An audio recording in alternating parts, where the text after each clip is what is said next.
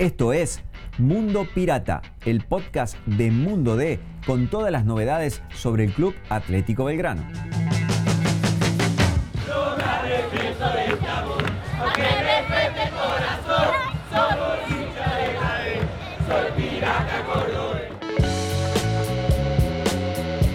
Hola gente, ¿cómo les va? Esta es una nueva edición de Mundo Pirata, el podcast de Mundo Day, de la voz del interior, para toda la gente de Belgrano. Antes de comenzar, como siempre, agradecerle a la gente de Ring que nos acompaña en este espacio. Belgrano logró el primero de los objetivos anuales, al este, obtener la clasificación a cuartos de final de lo que es Copa de la Liga Profesional. Eso se dio después de golear a Unión, ganarle 4 a 1 en el Gigante Alberdi el último domingo y después de este, que Sarmiento empatase en la noche del lunes frente a Godoy Cruz, lo cual hizo que Belgrano lograra ese pase a la instancia siguiente del torneo de Copa de la Liga Profesional. ¿Qué significa esto en lo deportivo? Bueno, se metió entre los cuatro de la zona B, va a jugar frente, dependiendo la, la ubicación en la que termine, frente a equipos de la zona A y van a ser solamente tres partidos para obtener un campeonato. Sí, usted escuchó bien, tres partidos. ¿Por qué? Cuarto de final, semifinal y final,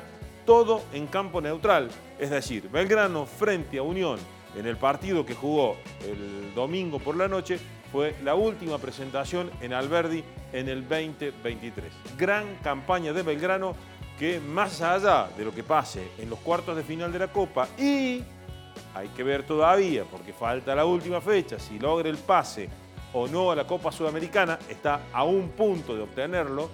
Si lo hace, terminará completando un año estupendo, muy bueno, póngale el adjetivo que quiera. Y usted que es hincha de Belgrano, seguro hoy está disfrutando, disfrutando el presente deportivo del club. Belgrano ganó, le ganó a Unión con este, un buen segundo tiempo, después de un primer tiempo flojito, pero en el fútbol se juegan 90 y si el gol lo haces a las 89 con 59, vale lo mismo que si lo haces en el primer segundo del partido. ¿Qué hizo Belgrano? Mejoró en el segundo tiempo, aprovechó lo que muchas veces le pasó, es decir, muchas veces a Belgrano le pasó que algún fallo arbitral, alguna cosa rara lo dejara mal parado. Bueno, esta vez, ante la duda, el árbitro Penel expulsó a Mosqueira, lo dejó a Unión con uno menos y esto fue aprovechado a pleno por Belgrano que consiguió a través de Pacerini en dos oportunidades, Barinaga y Jara, marcar cuatro goles, ganar el partido y quedarse eh, con el triunfo. Con ese triunfo, más el empate de Sarmiento, el pase a cuartos de final. Pero el partido tuvo, a ver, momentos emotivos, la gente estuvo muy contenta y sobre el final, cuando no faltaba prácticamente nada, ingresó al campo de juego Diego Novaretti, 38 años, marcador central, se formó en las inferiores de Belgrano, jugó hasta el 2009, después se fue, volvió hace un par de años, en el 2021, fue parte del equipo que logró el ascenso allá en el 2006, también fue parte del equipo que logró el ascenso en el 2022 y formó parte de este plantel y jugó sus últimos minutos como futbolista profesional. Fue realmente muy emotivo, fue un momento para que la gente disfrutara, para que la gente pudiera aplaudir a este jugador que se va, que va, deja la actividad profesional, que cuelga los botines y que como él mismo lo dijo, por ahora lo que viene es descansar y después ver y analizar qué va a hacer de su, vida, si va a seguir trabajando en el club, si va a quedar en otra actividad o si simplemente va a dedicarse a algo totalmente distinto y alejado del fútbol. Esto dijo Diego Novaretti al final del partido en rueda de prensa cuando se estaba retirando del estadio después de la victoria de Belgrano. Lo mal que uno la vivió. Hoy tuve la dicha de que viniera mi viejo, mi vieja, que la habían pasado muy mal y que hoy puedan estar presentes y verlo desde otra perspectiva, verlo desde otra manera, de que la gente me haya recibido como me recibió y despedirme como me despidió creo que es una satisfacción también para ellos, para mi señora que se banca, como te decía recién. El tenerme lejos y bancarse con los chicos y estar todo el tiempo peleando por mis sueños. Ahora llegó el tiempo del sueño de ella y regalarle la posibilidad de yo acompañarlo como me acompañó a mí. ¿Qué significa Belgrano en tu vida? No sé si hace falta aclaración. Eh, volvieron a una situación que no sé si volvería, volvería alguien, sin importar si es jugador o si es hincha. Eh, como dije recién, siempre priorizo y priorizaré el bienestar del escudo. Belgrano es mucho más grande que cualquiera de los que están adentro. Belgrano es más importante que cualquiera de los que participan en esta institución y siempre creo que hay que buscar esa manera para poder crecer. ¿Fue la mejor decisión querer volver? Sí, sin ninguna duda. Fue la mejor manera también para volver. En una situación que Belgrano estaba atravesando una situación difícil. Gracias a Luis, a la, a la comisión directiva que también pusieron mucho de ello para que yo pudiera estar bancándose muchas de, la, de los cuestionamientos que por ahí la gente les, proponía, pero bueno, hoy, hoy creo que les dan la razón a ellos también. ¿Qué partido recordás como el más importante de tu carrera en Belgrano? Hay muchos, no puedo describir uno solo, hay, hay muchos. Eh, lo que siempre la gente te remarca son el gol contra Tres Arroyos, pero en mi corazón quedan muchos y este queda muy adentro. Diego, te veo visiblemente emocionado en el último instante del partido y también eh, junto a la familia. ¿Cuál fue la sensación? Nada, sensación de, de satisfacción, de estar repleto en el corazón y, y en el alma. El momento de, de saber que estaba mi viejo y mi vieja, que la pasaron mal y que, la, que mi señora también estaba con los chicos para poder disfrutarlo ella, que tanto acompañó y acompaña a esta carrera que es muy difícil. ¿Cómo fue el día hoy, Diego? ¿Cómo fue esta última concentración, este último partido, la preparación? Dura, mucha emoción, muchos mensajes de gente que por ahí uno no creía que le había, le había dejado una imagen. Muchos mensajes de muy buenas palabras, con muy buenas terminaciones, con muy buenos regalos hacia el alma, que siempre les describí, son regalos al alma, al alma mía, al alma de lo, de lo que padecí de muy chico, por, por la edad que me tocó irme, por la situación que me tocó irme y porque la padecía la familia también. Y era, como te digo, ver un mensaje y largarse a llorar a escondidas porque no podía verme Franco llorar, pero con mucha emoción, con muchísima emoción. ¿Por qué estadio pasa, digo, un jugador, por todo lo que pasa, digo, para terminar una carrera de esta manera? Imagino que eso se te viene a la cabeza. ¿no? Sí, sin ninguna duda. Es una situación, como decía recién, muy especial. Muy especial por todo lo que significó para mí volver y por todo lo que significó para la gente verme adentro de vuelta de la institución. Creo que eso se pudo revertir, creo que la gente también entendió que si miramos el escudo todos vamos a salir adelante y esa es la única manera. ¿Cuánto tiempo, Diego, te, te tomó tomar la decisión? ¿De dejar el fútbol? No mucho. No mucho porque creo que los chicos tienen, tienen que empujar para su futuro y uno a veces al margen de que se sienta bien físicamente creo que también es momento de dar el paso al costado y, y darlo de buena manera. No sirve de nada darlo con problemas físicos, con un estado físico que no sea el adecuado para la profesión y creía que lo conveniente era eso y era en este momento. Ahora me tomaré un tiempo y, y buscaré de pasar tiempo con la familia. ¿Cuánto esperaste, a ver, en tu carrera que tu nombre sea coreado en el gigante de Albergue? Desde que me fui. Desde que me fui, de igual manera siempre lo escribí en un papel y siempre supe que las cosas iban a terminar de esta manera. Siempre fui un convencido de que si uno escribe las cosas y si uno las sueña, es muy difícil que no se logre. Y si uno se mantiene en la línea de la educación, de, la que nos dieron los padres, es muy difícil que la gente buena le vaya mal.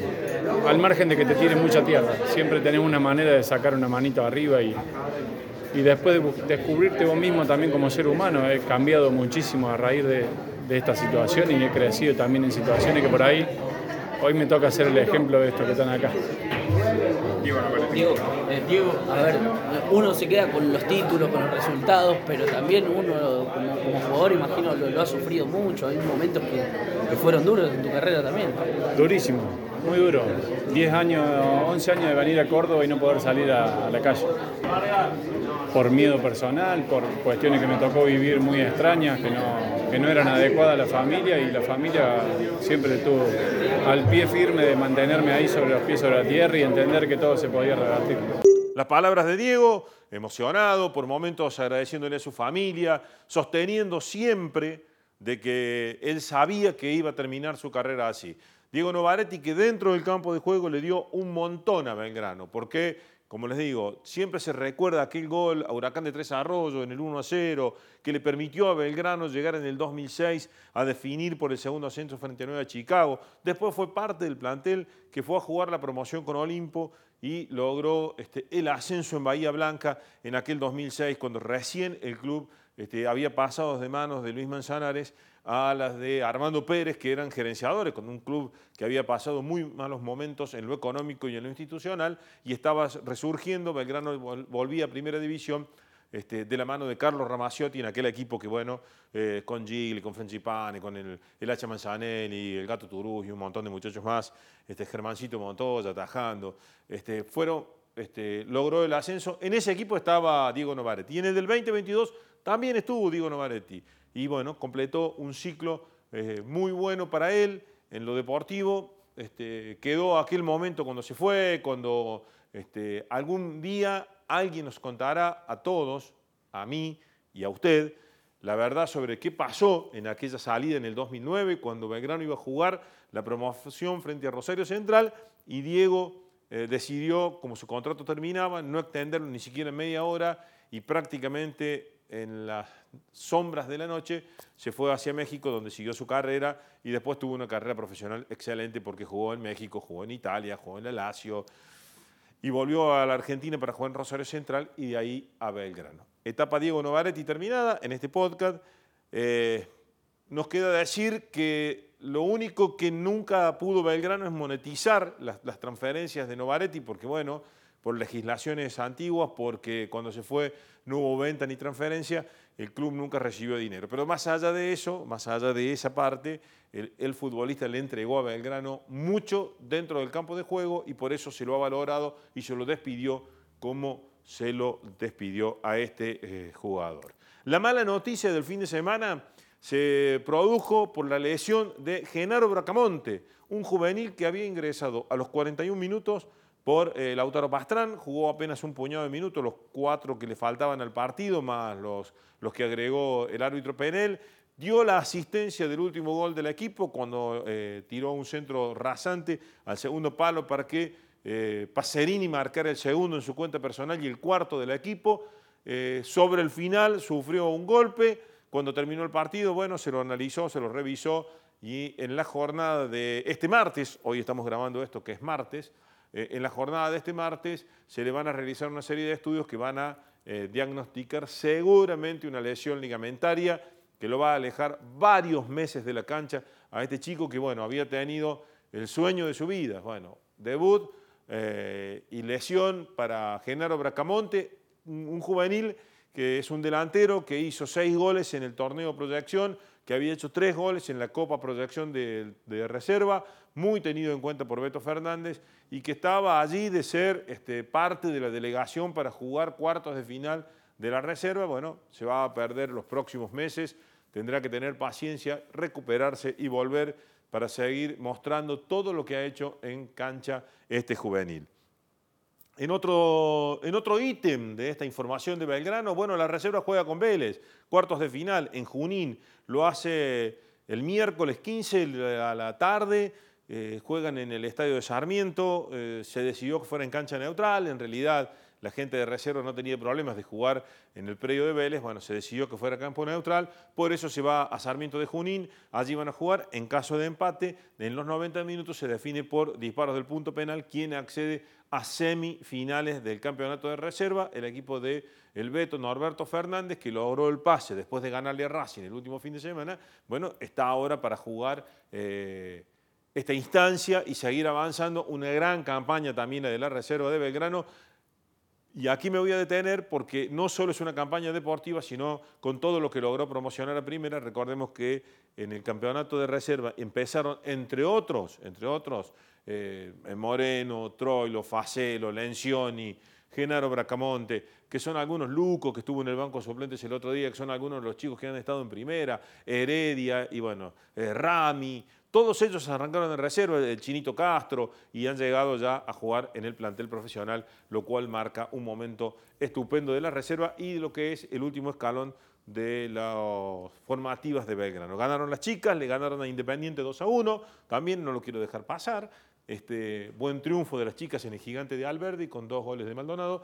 Esto significó que Belgrano se está tratando de acomodar, todavía no puede meterse entre los cuatro, pero bueno, está buscando un lugar en clasificación eh, a definición de la Copa eh, del Fútbol Femenino. Finalmente, eh, Luis Fabián Artime se mostró algo, este, haber enojado porque hubo mucha crítica. lo, pongo, lo pongo en contexto para que usted me entienda. salieron todos los clubes a respaldar ser sociedades sin fines de lucro, sociedades civiles, eh, todos, absolutamente todos, eh, lo que parecía un mandato de AFA para que todos lo hicieran, y entre ellos estaba Belgrano y estuvo Instituto, que son los de Córdoba, no así el Club Atlético Talleres. Pero bueno, entonces Artime se notó, se mostró algo molesto al final del partido con Unión, habló en rueda de prensa, dijo algunas cosas como que él en realidad no se mete en la política, que lo había hecho para defender eh, los intereses del club y para que quedara claro la postura de Belgrano, que es una entidad civil, que Belgrano es de los socios y que nunca va a dejar de serlo. Eso dijo Luifa, eh, palabras más, palabras menos. En realidad ratificó lo que el estatuto de Belgrano dice, ¿no? O sea, es decir, Belgrano, el estatuto es clarito, dice que no va a ser sociedad anónima, que está, eh, está avalado como una sociedad civil y además de eso, hace un par de asambleas atrás, este, cuando eh, se puso en consideración este, este, punto se votó por unanimidad que no se iba a permitir que Belgrano fuera sociedad anónima, sino que seguiría este, siendo una entidad civil sin fines de lucro y que ese formato no se iba a cambiar, ni siquiera modificando el estatuto. Fue voluntad de los socios en aquel momento, en la Asamblea, es lo que refleja el estatuto hoy y lo ha ratificado el presidente Artime eh, que insiste en que no fue un mandato de AFA, pero sorpresivamente, de un día para el otro, todos los clubes de primera, primera B, primera nacional, salieron a respaldar una postura política y claramente política, que fue, este, bueno, si no fue mandato de AFA, déjeme dudarlo, ¿qué quiere que le diga? Pero bueno,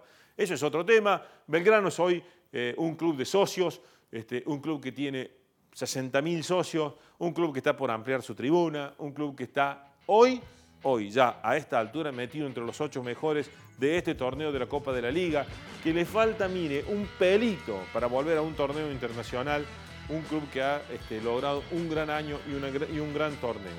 Eh, le ganó con, con holgura a Unión, le queda el partido con Racing, aún no tiene fecha y hora porque bueno, depende mucho de cómo se organice. Recordemos, el próximo fin de semana, entre fecha FIFA y elecciones nacionales, no hay posibilidades de jugar, así que seguramente se va a jugar mucho más cerca del último fin de semana de noviembre. Esto es todo, esto es el podcast Mundo Pirata, mi nombre es Pablo Campo, como siempre le traigo lo mejor de la información de Belgrano, eh, una pronta recuperación para Genarito Bracamonte, eh, entre los lesionados, bueno, uno que vuelve, que me había olvidado de decirle, este, vuelve Oliver, Francisco Oliver, que ya se recuperó de su lesión en la rodilla, que fue en abril de este año, en el partido con Arsenal. Bueno, ya está prácticamente para ser dado de alta y eh, seguramente en estos últimos este, días va a estar entrenando ya a pleno con el grupo, poniéndose a punto para intentar, bueno, este, recuperarse a pleno y volver a la actividad profesional. Como les dije, mi nombre Pablo Campo, esto fue Mundo Pirata de Mundo D, de la Voz del Interior, toda la información siempre en nuestro día. Te invitamos a visitar mundode.com.ar para estar al día con todas las noticias sobre el pirata. Nos encontramos de nuevo la semana que viene.